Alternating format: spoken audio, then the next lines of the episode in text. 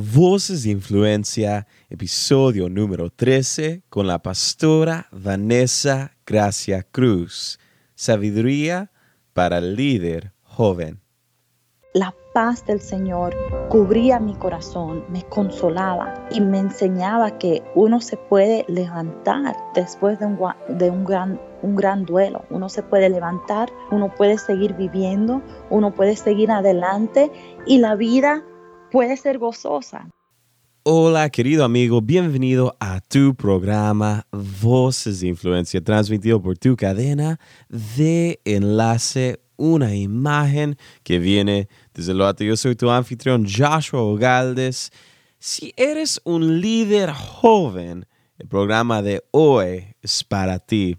Si eres un padre, maestro, líder que quieres entender a los jóvenes, el programa de hoy es para ti. Si has perdido un ser querido, el programa de hoy es para ti.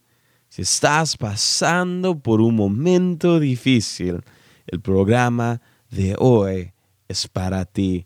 En el programa de hoy hablamos de una variedad de temas y tenemos el gran gusto de tener con nosotros a la pastora Vanessa Gracia Cruz, que nos cuenta de sus vivencias como líder, pastora y escritora, y también de sus experiencias como una hija de pastores en una conversación que te va a inspirar y te va a bendecir con nosotros la pastora Vanessa Gracia Cruz.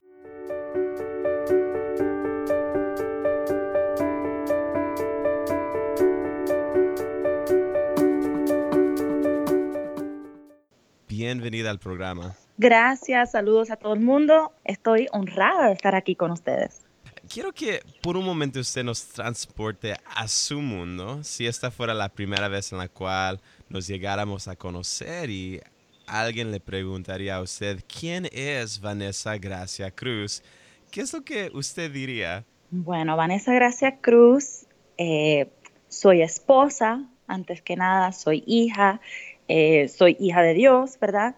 Y también eh, yo creo que el título que más me corresponde es pastora, porque yo creo que en mm. todo lo que hago, mis padres me han transmitido un corazón de pastor, un corazón que verdaderamente quiere, que especialmente para mí mi enfoque es la muchacha, la niña, la jovencita. Y en todo lo que hago, muchas personas dicen, bueno, pero eres, you know, escribes libros, eh, tienes un, un, sitio web, tienes esto, tienes lo otro, sí, pero el enfoque de todo eso son las personas. Y yo creo que todo eso viene con corazón de, pastor. So, yo diría que una pastora, alguien que quiere verdaderamente alcanzar a la jovencita, a la mujer y enseñarles su valor, que yo creo que es algo que hoy en día eh, verdaderamente está sufriendo, el enemigo está atacando el valor de la mujer, de la jovencita, y parte de mi misión es hacer llegar a ellas la noticia de que ellas sí valen mucho, valen la pena y que el Señor les ama. ¿Y en qué punto en su vida llegó ese llamado, el llamado de ser una pastora? Porque cada persona tiene una historia distinta. Bueno, yo creo que el mío ha sido un, ha sido un proceso un poquito distinto. Yo por muchos años yo sabía que yo quería dirigir la alabanza. Incluso yo empecé a escribir canciones a los ocho años. Y a los 15 años yo me convertí en la líder de alabanza de nuestro grupo de alabanza en Segadores. Dirigí la alabanza por siete años y para mí ese era mi, era mi sueño, era mi llamado. Yo, yo le decía al Señor, esto es lo que yo quiero hacer por toda mi vida. Y cuando mi mamá pasó a estar con el Señor, yo empecé a sentir el Espíritu Santo llamándome a ser pastora, a ser administradora, por ver a mis papás, por ver Mm, no, no quisiera decir algo malo, sino por ver que ser pastor es es, una, una, inversión emocional, ¿verdad? Yo veía que a veces mis padres llorar, lloraban y ayudaban a una persona y después esa persona se iba de la iglesia y amaban a una persona, oraron por ellos y después la persona se volteaba. Y yo decía, yo no quiero ser pastora, yo lo que quiero ser es líder de alabanza, es mucho menos llorar, menos complicado. Eh, eh, eso es lo que yo quiero hacer. Quiero uh, hacer mi CD, hacer mis discos y viajar el mundo dirigiendo la alabanza. Pero cuando mi mamá pasó a estar con el Señor, yo sentí el Espíritu Santo diciéndome, ¿vas a confiar en tus planes para tu vida o me vas a confiar en mí? Mm, mm. Vas a dejar que yo te lleve en el proceso y yo sentí que el Espíritu Santo me dijo, si es mi plan para tu vida, si yo te estoy diciendo que lo hagas, no te va a ir mal, te va a ir bien. Y ahí yo, yo aprendí dos cosas. Número uno, a confiar en el Señor, porque sus planes no son nuestros planes. Y yo hoy en día, yo encuentro que yo soy mucho más eh, satisfecha, mucho más plena, porque hay talentos en mí que yo no sabía que existían. Hay cosas que yo hoy en día estoy haciendo que si tú me hubieras dicho hace siete años que yo lo iba a hacer, yo te diría, no, yo no puedo hacer eso, yo no, yo no tengo el talento para eso, pero el Señor a veces cuando te llama a hacer algo, tú piensas que tú no puedes, pero es que Él va a desarrollar en ti la habilidad para hacerlo. Y así que en muchas palabras, yo soy, como soy pastora y predicadora, siempre mis, mis respuestas son largas, pero básicamente así fue que el Señor me empezó a, llevar a este, este rango, como decimos nosotros, de ministerio le da un micrófono a uno y empieza a predicar. Yeah. Buenísimo. Una de las metas de este programa es más allá de conocer la plataforma de, nuestros invitados y el trabajo que andan haciendo, es conocerlos a ellos. Así que otra pregunta que, tengo para ustedes, empezando desde sus orígenes, ah, ¿cómo fue la niñez de Vanessa y cómo era usted como niña? Bueno, como niña, hmm, como niña yo fui esa clásica niña como artista, you know, artista. Mm. Eh, siempre estaba en las nubes, como te dije, escribía canciones, eh, me inventaba eh, a veces películas. yo tengo un hermano que solamente yo le llevo un año y medio, yo soy la mayor. Eh, mayor de cuatro hijos. A, veces la gente me pregunta, ¿pero cuántos hijos son? Porque ven uno y crees que nosotros todos nos parecemos, así que ven a mi hermano Rudy y creen que es mi hermano JJ, pero somos cuatro. Tengo un hermano que me sigue de 25 años, mi hermanita tiene 21 años y tenemos el bebé que yo le llevo 10 años, entonces yo le esforzaba todos mis, entonces tenía liderazgo también, ¿verdad? Porque yo me inventaba películas y historias y yo obligaba a mis hermanos, ellos tenían que jugar partes y tenían roles en estas películas y lo hacíamos para mis padres y, y no sé, cositas así, pero yo siempre, algo que el Señor...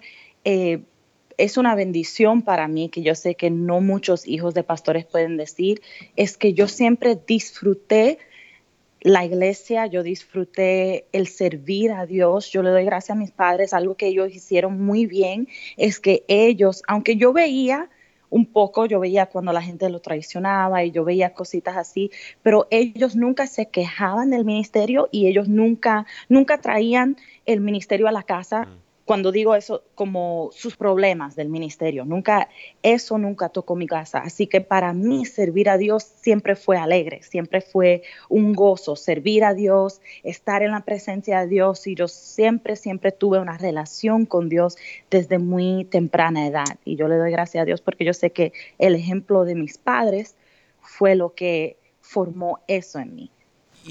Una pregunta, me imagino, clásica para usted, pero ¿cómo ha sido su experiencia creciendo como la hija del pastor Rudy Gracia? Hmm. Bueno, cosas buenas y cosas malas. bueno, el pastor Rudy sí, y, y, no lo digo porque, bueno, claro que ella tiene que decir eso, pero la verdad es que el Señor me bendijo porque mis padres han sido extremadamente buenos padres y yo creo que muchas veces la gente mira a los hijos de los pastores y dicen, you know, algunos tienen historias de sufrimiento y, de que fue horrible, pero el Señor le dio algo muy especial a mis padres y es que ellos eran muy atentos a todo eso. Ellos sabían, ellos nosotros tenemos amigos, obviamente, que sus hijos se, se apartaron del Señor a muy joven edad y mis padres siempre decían, nosotros no queremos que su experiencia sea mala simplemente porque nosotros somos pastores. Así que ellos hacían muchas cosas para combatir ese espíritu, porque yo sí creo de todo corazón que es un espíritu que trata de, atacar a los hijos de pastores. Así que, por ejemplo, cosas que ellos hacían, ellos viajaban solamente una vez al mes y el resto del mes estuvieron con la familia. Ellos, como dije anteriormente, ellos no se quejaban del ministerio en la casa, solamente hablaban de la bendición que es el ministerio. Así que eso fueron cosas que hicieron mi papá que ayudaron bastante que nuestra mentalidad, nosotros los hijos, hasta el día de hoy, nuestra mentalidad, nuestra, eh, nuestros pensamientos hacia, hacia el ministerio son cosas buenísimas. Y um, además, ahora, esos son, fueron mis padres. La gente de afuera sí, a veces eh, hacía eh, mi vida un poquito difícil, porque la gente sí quiere, siempre quiere que tú seas perfecta, que seas una persona abnormal, que seas una persona, you, know, la gente ve que uno es, es hijo de pastor y cree que va a vivir una vida totalmente diferente a una vida normal. Y no es así. Uno crece y uno tiene las mismas experiencias a cualquier otro joven, a cualquier otra persona. Y así que yo, si yo pudiera decir una cosita a las personas que me están escuchando, no digan tantos chismes de los hijos de, los pastores porque uno nunca sabe lo que están pasando y la presión que ellos sienten y a veces la, la gente empeora este proceso que el Señor está tratando de hacer en ellos, la gente lo empeora, la gente no los ayuda por estar siempre chismeando, mira lo que hicieron, mira lo que dijeron, mira, los hijos de los pastores son personas como cualquier otra y van a pasar por sus situaciones. Pasando a otro tema, en el año 2013, su, su mamá, la, la pastora María Gracia, falleció. Me imagino que eso fue difícil. Cuéntenos, llévenos a ese momento. ¿Qué es lo que sintió, pensó y experimentó en ese momento? Wow, bueno, definitivamente fue el momento más difícil de toda mi vida y nos enseñó mucho sobre el carácter de Dios y sobre la vida. Muchas veces como cristianos nosotros pensamos que si yo oro, el Señor me va a dar lo que yo pedí. Y en muchos casos eso es verdad, incluso la palabra lo dice, si nosotros pedimos, Él nos dará. Pero hay momentos en donde la voluntad de Dios es diferente. Y una cosa que yo aprendí con el hecho de que mi mamá sí fue a estar con el Señor, nosotros orábamos por su sanidad, al principio era muy difícil entender al principio era sumamente difícil porque nosotros decíamos, bueno, somos hijos de pastores, mi papá es un pastor, le servimos a Dios, sembramos tanto en el pueblo de Dios. Sin embargo, cuando nosotros oramos por sanidad, no sucedió. Y tomó un proceso del Espíritu Santo enseñarme que a veces lo que para nosotros se ve al exterior como derrota, es una victoria para Dios. Yo me acuerdo que el Espíritu Santo empezó a consolar mi corazón y decirme que era una victoria que mi mamá fuera a estar con él. No por la muerte, sino por lo que dice la Biblia. La Biblia, para mí vivir es Cristo y morir es ganancia el Espíritu Santo me empezó a enseñar que ella estaba en la presencia de Dios y ella había cumplido su misión y aunque duela aquí en la tierra, es una victoria en el cielo y que yo un día voy a celebrar con ella en el cielo. Y eso para mí cambió todo el esquema de la eternidad en mis ojos. Yo creo que a veces nosotros hablamos del cielo y del infierno, y, pero en realidad no pensamos en el cielo día a día. ¿Me explico? Muchas veces eh, estamos viviendo la vida cristiana, pero no nos damos cuenta que nuestros ojos están constantemente en la tierra y en las cosas terrenales. Y yo creo que esa experiencia me enseñó a enfocarme más en el cielo y en las cosas, cosas eternas, porque los pensamientos de Dios siempre son más altos de, lo que de los de nosotros. Y muchas veces lo que para nosotros quizás significa derrota o nosotros pensamos que es eh, un error, para el Señor es parte de su plan eterno, su plan divino, y tenemos que aprender a vivir en lo eterno, en lo celestial, en lo divino. Y es así que vamos a poder tener gozo después de una experiencia así. Su papá, el pastor Rudy, después de, un tiempo de, duelo, otra pregunta que tengo es que se casó de nuevo y de lo que he oído de ustedes es alguien que ustedes aman y todo, pero sin embargo, les fue difícil quizás acostumbrarse a ver a su papá tener a alguien nuevo? Honestamente, para nuestra familia no fue tan difícil, porque todos nosotros como hermanos, yo me acuerdo que un día estábamos hablando, nosotros entendíamos que mi papá necesitaba a alguien, que no podía estar solo por siempre. Y cuando uno es, cuando uno quiere ser religioso, cuando uno quiere ser eh, sentimental, ¿verdad? se le va a hacer muy difícil. Si uno ve a su papá y todos los días piensa, pero mi mamá, y, ¿a dónde estaría mi mamá en este momento? Si uno se pone así eh, y se deja llevar por las emociones, sí va a ser muy difícil. Pero cuando uno es práctico, y algo que nos enseñó mi mamá, mi mamá era sumamente práctica, cuando uno es práctico y lógico y se siente y dice, mi papá no puede estar solo, mi mamá está en el cielo, mi mamá en este momento no se está preocupando por nada de esto, mi mamá tiene gozo eterno y está en la presencia de Dios. Vamos a dejar que mi papá también tenga gozo y que también disfrute de, la vida y de todo lo que él tiene por delante. Vamos a dejar que él lo haga con una persona a su lado. Así que en realidad en mi familia yo, puedo, yo sí puedo decir que fue, fue una transición eh, con mucha paz. Nosotros la aceptamos de una vez y entendíamos que era parte de la vida.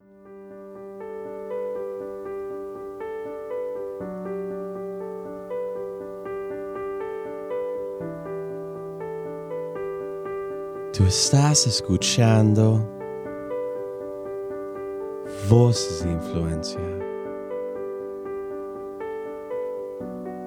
Transmitido por tu cadena de enlace. Soy tu anfitrión Joshua Ugaldes. El día de hoy tenemos con nosotros a la pastora Vanessa Gracia Cruz. Y aquí continuamos con su historia.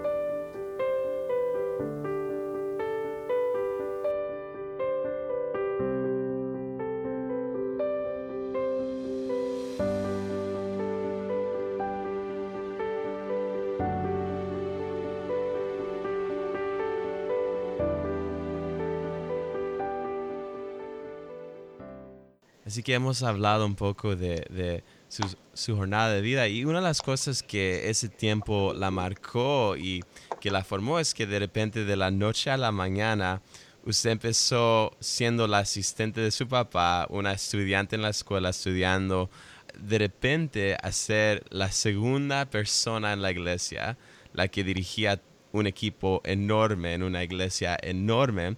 Y de eso nació un nuevo libro que usted tiene titulado Sé líder, lecciones esenciales para un líder joven. Eh, ¿Por qué escribió este libro? Bueno, yo lo escribí porque, como acaba de decir usted, yo cuando entré a, el Señor, compartí un poquito como el Señor me llamó, ¿verdad? Y empezó a decirme, yo quiero que tú entres eh, en el pastorado, en el liderazgo, yo tomé cargo de muchos de los equipos que eran de mi mamá y al principio fue sumamente difícil, no sabía qué hacer, no sabía qué decir, era muy madura.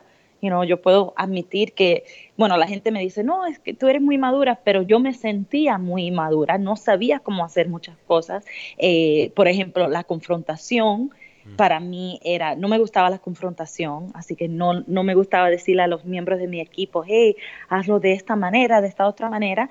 Y durante ese tiempo yo empecé a leer libros sobre liderazgo, uno y otro, y, leía mucho y mucho y mucho, pero yo noté que no había ni un solo libro escrito por alguien de mi edad. Yo leía a John Maxwell, que ya es un hombre mayor en sus 60, que yo amo a sus libros, no, no estoy diciendo que no, pero John Maxwell, eh, eh, Andy Stanley, eh, muchísimos autores que yo leía, pero todos eran mayores y yo decía, yo me imagino que hay alguien en este momento tomándose cargo de algún equipo, algún ministerio, que le gustaría saber cómo yo lo hice siendo un millennial, ¿verdad? Siendo alguien que está creciendo en esta generación que es bastante diferente a la generación que viene antes de nosotros. Y yo creo que es muy importante entender esas diferencias para saber cómo navegarlas. Y una persona que es que está todavía en sus 20, yo empecé a liderar con 23 años de edad. Así que por eso escribí ese libro. Quería como darle un poquito de ánimo a la persona que quizás en este momento está empezando su ministerio, empezando eh, lo que esté empezando y un poquito de cómo hacerlo de una manera más fácil, que no sea tan difícil como me fue a mí. Nos acaba de decir algo muy interesante, que hay valores y estilos de liderazgo que cambian con generaciones, así que quiero que, que nos quedemos ahí por un momento. ¿Qué son algunas de las diferencias en valores y estilos de liderazgo entre los millenarios, los millennials y sus antecesores? Una de ellas es los, los millennials somos muy we are team based, somos basados en equipo. A nosotros nos gusta pensar como un equipo, nos gusta, nos gusta discutir todo en un grupo grande y hacer decisiones en grupo. Nuestros padres, por decir así, los que ahora están en sus 40, sus 50, ellos preferían hacer una decisión como el líder y simplemente decir, aquí vamos. Si empezamos a hacer eso, eh, si no entendemos la diferencia, lo que vamos a hacer es que todos los eh, de la generación anterior van a venir, van a decir, esto es, vamos en esta dirección, no me, no me cuestionen, no me pregunten, no digan nada. Y los milenarios siempre van a sentir que no tienen parte en la, en la decisión y para nosotros los milenarios han comprobado que es más difícil crear una conexión con la visión cuando no tenemos parte en ella. Mm. Así que eso es una de las cosas. Número dos, y algo que todo el mundo sabe, nuestra manera de comunicarnos. Mm. Nosotros los millennials, a, a nosotros nos gustan texts, emails, cosas rápidos. No queremos estar en reuniones que duran cuatro horas, no queremos estar en muchas reuniones, no queremos estar en la oficina. Y eso no es que somos vagos, no es que somos eh, rebeldes. Muchas veces eh, yo trabajo con, con personas que ya son un poquito mayores y dicen, no, es que ustedes, esta generación no quiere ir a trabajar. Nosotros queremos trabajar, pero somos, no sé qué pasó entre una generación u otra, que nosotros queremos trabajar muchas veces de nuestras casas, queremos trabajar desde la playa, queremos trabajar desde un Starbucks, ¿verdad? Y nosotros, los estudios han comprobado que nosotros disfrutamos más el trabajo dependiendo, nosotros ponemos mucho más énfasis en el lugar en donde estamos trabajando. Nuestros padres no, nuestros padres trabajaban en una oficina y podían trabajar en esa misma oficina de 9 a 5 por 25 años. Y nosotros somos diferentes y nosotros no podemos pretender eh, liderar milenarios no podemos pretender liderar esta generación de la misma manera que la otra generación, porque los premios o los, el pago va a ser diferente y, y los valores van a ser diferentes. Por ejemplo, yo a veces no tengo ni siquiera que darle un aumento a uno de mis milenarios, simplemente le digo, ok, desde ahora en adelante los viernes vas a tener medio día para ir y trabajar en tu casa y eso muchas veces es más motivacional que un aumento porque somos diferentes. interesante. ¿Y, qué son algunas de las fuerzas de esa generación y las generaciones más jóvenes y cuáles son algunas de sus debilidades? Hmm, bueno, yo diría que una fuerza es la creatividad. Nosotros somos, estamos siempre tratando de buscar la manera más fácil, más rápido y mejor para hacer todo. Hemos crecido en una generación donde se inventó Facebook, se inventó Twitter, se inventó, se están inventando nuevas maneras de hacer todo y en esa, de esa manera podemos ayudar a, a, la otra generación que quizás en este momento, yo sé que yo trabajo con, todavía en mi equipo tengo personas mayores, obviamente, y a veces ellos dicen, no, pero buscamos eh, lápiz y un papel y lo apuntamos todo. Y, venimos uno de nosotros, los millennials, y decimos, no, eso se puede hacer en Google Drive o eso se puede hacer en Excel. Y cortamos el tiempo eh, por la mitad. Y eso es una de las fuerzas. Una de las debilidades de nuestra generación es que sí nos hace falta disciplina. Así que aunque yo sí a veces yo ayudo a, los jovencitos de nuestra generación y yo les digo, ok, pueden ir a la casa, pueden trabajar de un Starbucks, pueden hacer esto, pueden hacer lo otro. Sí reconozco que necesitamos aprender disciplina. Vivimos, eh, somos una generación muy entitled, una generación que creemos que tenemos derecho a, todo antes de trabajarlo. Mm. Y, antes de before we earn it, antes de que nosotros eh, lo ganamos. Y eso es algo que yo trato de enseñarle a los más jovencitos, que especialmente cuando estamos trabajando con personas de, de personas maduras, tenemos que el respeto lo tenemos que ganar. No podemos llegar a, una oficina teniendo 20 años y decir, bueno, aquí mando yo y lo vamos a hacer esto y vamos a cambiar esto. Sí tenemos que pausar y escuchar a la otra generación y escuchar por qué ellos lo hicieron de esa, ellos lo hicieron de esa manera, porque ellos tienen experiencia que nosotros no tenemos. Y yo hablo de eso un poquito en mi libro. Mm. sí, y regresando más, un poco más en el libro, Ah, empezando desde el principio, había muchas cosas que ah, me captaron la atención, pero algo desde el prólogo del libro que su papá escribió. Ah, su papá escribe lo siguiente dentro del prólogo del libro. Dice, hablando de usted, dice, no solo creció, hablando de usted, Vanessa, en una familia de líderes, pero también ha tenido acceso a vastos recursos de sabiduría que la rodearon desde pequeña, siendo posible que llame a alguno de los más poderosos y relevantes líderes en Latinoamérica, sus tíos y tías. Hablando del libro y empezando desde el principio, em, un tema de, lo que hablamos un poco hace poco fue su entorno, pero ¿cómo fue crecer dentro de este entorno con tanta gente que de influencia y quiénes han sido algunos de esos tíos o tías de las cuales usted más ha aprendido? Yo creo que especialmente en lo que yo hago, la parte mía es administrativa. Eh, si alguien alguna vez ha tenido el privilegio de ir a casa de Dios, saben que el pastor Cash es un visionario y un administrador por excelencia. Simplemente sentándome y hablando con él, o a veces ni siquiera hablando con él, a, veces simplemente asomándome cuando él estaba hablando con mis padres, yo aprendí muchísimo sobre la estrategia, administración, cómo administrar a las personas, cómo ser un visionario. El pastor Cash verdaderamente es lo que yo llamaría un visionario y yo creo que él está cambiando toda Guatemala con, con su visión. Y yo creo que es el número uno que viene a mi mente porque aún hoy en día, cuando voy a empezar algo diferente, yo siempre me pregunto, bueno, ¿cómo lo están haciendo en, en Casa de Dios? Y llamo a mi amiga eh, Anita o a Juan y digo, ¿cómo es que ustedes hacen eso? O, a Chepito, uno de los pastores.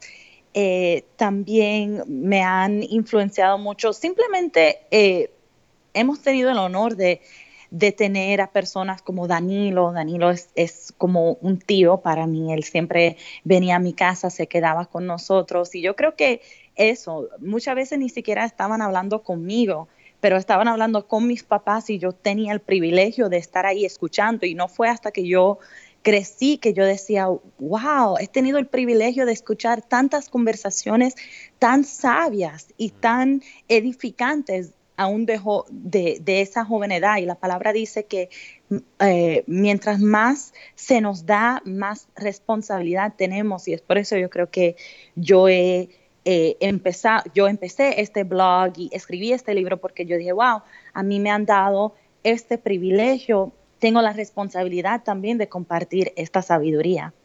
Ah, otra frase que captó mi atención en el libro fue la siguiente. Eh, y, aquí usted está hablando de su experiencia y dice, y también me di cuenta que cuando fracasamos como equipo, esta era un reflejo de mi habilidad como líder. Así que ya hablando de liderazgo, a toda la gente que nos está escuchando ahorita, que quizás quieren ser líderes o son líderes, háblenos un poco más de este concepto. Sí, bueno, muchas veces nosotros, eh, cuando no somos maduros en nuestro liderazgo, miramos a, nuestro equipo y digamos que vamos a hacer un evento. Y nosotros como líderes nos preparamos y dimos la visión y, hicimos todo lo que pensábamos que nos tocó a nosotros, pero dos o tres personas de nuestro equipo fracasaron. Eh, no abrieron las puertas a tiempo o no vendieron, no vendieron suficientes boletos o lo que sea. Muchas veces nosotros como líderes, nuestra tentación es decir, yo no fracasé, mi equipo fracasó. Ellos por no hacerme caso, por no ser responsables, por no hacer X o Z, ellos fracasaron. Pero el fracaso del equipo es el fracaso del líder. Y no es para que nosotros nos sentamos mal, sino que tenemos que entender que esa persona necesitaba más liderazgo, necesitaban más atención, necesitaban, y no debemos de simplemente echarlos del equipo, porque como nosotros fallamos en liderarlos bien, si sacamos a esas personas y los reemplazamos con otras personas, estas otras personas también van a fallar. Porque cuando, como dije, cuando fracasa un equipo, nos da cuenta de nuestras debilidades en nuestro liderazgo. Quizás nosotros no, eh, no le enseñamos lo suficiente en esas áreas, quizás nosotros no pusimos énfasis en esas áreas.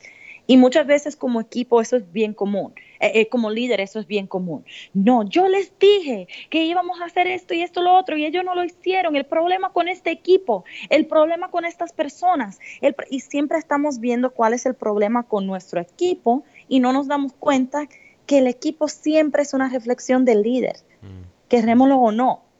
Buen punto. Hasta la fecha, ¿cuál ha sido su experiencia más grande con Dios? Bueno, yo creo que yo lo revelé un poquito cuando estaba hablando sobre todo lo que pasó con mi mamá. Yo creo que fue el dolor más grande que yo tuve en mi vida, pero algo interesante sucede cuando estás experimentando el dolor más grande de tu vida. También experimentas el consuelo de Dios a un nivel que nunca lo hayas experimentado. Y yo creo que en esos meses después de de que mi mamá pasó a estar con el Señor, yo experimenté momentos en su presencia donde no, no te puedo decir que escuché a la voz del Señor audiblemente, nunca he escuchado la voz del Señor audiblemente, nunca lo he visto con mis ojos, nunca he tenido una experiencia así. ¿Y, y por qué quiero eh, mencionar eso porque yo creo que muchas personas creen que para ser un pastor, para ser un predicador o para ser una mujer, un hombre de Dios necesitan esa parte, pero no necesariamente. La Biblia nos habla de vivir por fe. Y yo sé que estamos rodeados por hombres de Dios como el pastor Rudy, que sí ha escuchado al Señor audiblemente, y el pastor Cash, que han tenido estos, estas experiencias, wow, you know, y hay personas que lo van a tener y hay personas que no. El, Espíritu Santo, el Espíritu Santo sabe lo que necesitamos. Pero el punto es este, yo experimentaba la paz, la palabra dice que yo creo que era Jeremías o Elías, no me, no me acuerdo en este momento, que decía que él escuchaba un trueno, pero la voz de, pero el Señor no estaba en el trueno. Él escuchaba eh, él veía todos estos movimientos, pero el Señor no estaba ahí, pero escuchaba a still small voice, una vocecita, y el Señor estuvo ahí. Y yo creo que eso era lo que me sucedía todos los días mientras yo pasaba tiempo con el Señor después de, del dolor más grande de mi vida. Yo experimentaba que el Señor a veces está en esa vocecita que casi, casi no se escucha. La paz del Señor cubría mi corazón, me consolaba y me enseñaba que uno se puede levantar después de un, de un, gran, un gran duelo. Uno se puede levantar, uno puede seguir viviendo, uno puede seguir adelante y la vida puede ser gozosa. Yo, yo pensaba en ese momento, yo pensaba que nunca más me iba a reír como antes y sí me, me he reído. Yo pensaba que nunca me iba a sentir bien, que todos los días me, me iba a levantar triste, yo extrañaba a mi mamá y todavía la extraño, pero sí entiendo que el que me da gozo es el Señor. Y mientras que Jesús siga estando en nuestras vidas, todo, todo, todo lo podemos soportar. Y Él va a estar ahí. Y al final, cuando estemos en el cielo, vamos a entender el porqué de todas las cosas, pero por ahora lo importante es pasar tiempo con el Señor y escucharlo en esa vocecita, eh, consolándonos, eh, dándonos amor, dándonos paz. Y la última pregunta es, el día de mañana, cuando, cuando usted haya dado su último suspiro, ¿cómo quiere que la recordemos? ¿Qué es lo que usted desea dejar como su legado en este mundo? Bueno, yo admiro muchísimo el legado que dejó mi mamá. Cada persona que conoció a mi mamá tiene una historia personal de cómo mi mamá, no desde el púlpito, no desde una reunión grande, cada persona que conoció a mi mamá tiene una historia sobre cómo ella verdaderamente amó a las personas y ella se interesaba en las vidas, por las vidas de las personas. Siempre le preguntaba, ¿estás bien? Eh, y hacía sentir bien a las personas porque era una persona que verdaderamente amó y verdaderamente cuidaba de las personas. Tenía, tenía un corazón de madre y yo creo que a mí sería un honor para mí dejar e, ese mismo legado, que mis amigos, que eh, mis discípulos, que aún la gente que me conoce quizás solamente una sola vez, puedan decir que soy una persona que amó verdaderamente, porque muchas veces los pastores dicen que aman, y no estoy criticando a ningún pastor, simplemente nosotros sabemos que es una realidad. Hay pastores que dicen que aman desde un altar, pero cuando uno lo conozca, cuando uno lo conoce eh, cara a cara, son de rude, son groseros, son o no les importa a la gente, pero mi mamá verdaderamente a ella le importaba a la gente y a mí me gustaría dejar ese mismo legado. Wow. Así que ha, sido un gran honor el día de hoy. Gracias. Tener el programa con nosotros. Para todos los que nos están escuchando, que quizás en este momento, quizás la estaban escuchando a usted predicar en la entrevista, dicen, wow, quiero escuchar más de esta muchacha y quizás quieren leer el libro o, quizás aún quieren un día ir a una de las conferencias que usted dirige en uh, Segadores de Fe. Um, ¿Qué es la mejor forma que todos nuestros oyentes pueden mantenerse conectados y actualizados con usted y todo lo que está haciendo? Bueno, a través de Facebook ¿verdad? Todos estamos en Facebook, Vanessa Gracia Cruz, en Facebook, Vanessa Gracia Cruz, en Instagram también, y también tengo un sitio de web que se pueden suscribir y recibir emails de parte mío. Ahí pueden conseguir mi libro y pueden ver todo lo que estoy haciendo en mi ministerio, vanessagraciacruz.com. Muchísimas gracias, Vanessa. Muchas gracias a ustedes un tiempo de inspiración y aprendizaje el día de hoy con la pastora Vanessa Gracia Cruz. Aquí les compartimos un segmento cortito, lo que va a ser nuestro próximo episodio con el pastor José Luis Sáenz. Creo que el, el legado más fuerte que una persona debe dejar es su familia, su descendencia, sus hijos. He visto legados que se dejan como ejemplo edificios, eh, bibliotecas, muy interesantes y muy necesarias, pero que el polvo se las va a llevar en unos años. Eh, instituciones, pero que van a pasar. Pero tu descendencia va a seguir hasta la venida del Señor. El pastor José Luis Sáenz es un pastor de una iglesia local en California, es un evangelista y lo pueden ver y escuchar aquí en Enlace en el programa Venga tu reino junto con el evangelista Alberto Motesi. La próxima semana nos acompaña aquí en el programa para contarnos un poco sus vivencias en una conversación muy pero muy interesante. Así que no te lo puedes perder. Querido amigo, quisiera tomar este momento para agradecerte a ti por escuchar este programa. Es un gran honor y privilegio acompañarte cada semana. Si algo te impactó de la entrevista del día de hoy, por favor compártelo y avísanos por las redes en Facebook, Twitter o Instagram. Puedes buscar enlace y dejar tus comentarios del podcast allí mismo. Si nos estás escuchando por medio de iTunes y tienes un momentito, te animamos a que nos dejes una evaluación del programa allí mismo, porque nos ayudaría muchísimo con nuestra meta de alcanzar a más personas. De nuevo, muchísimas gracias por escuchar Voces de Influencia. Yo soy tu anfitrión Joshua Ogaldes, despidiéndome. Hasta la próxima, mi querido amigo. Un fuerte abrazo de todos aquí en Enlace. Que Dios te bendiga.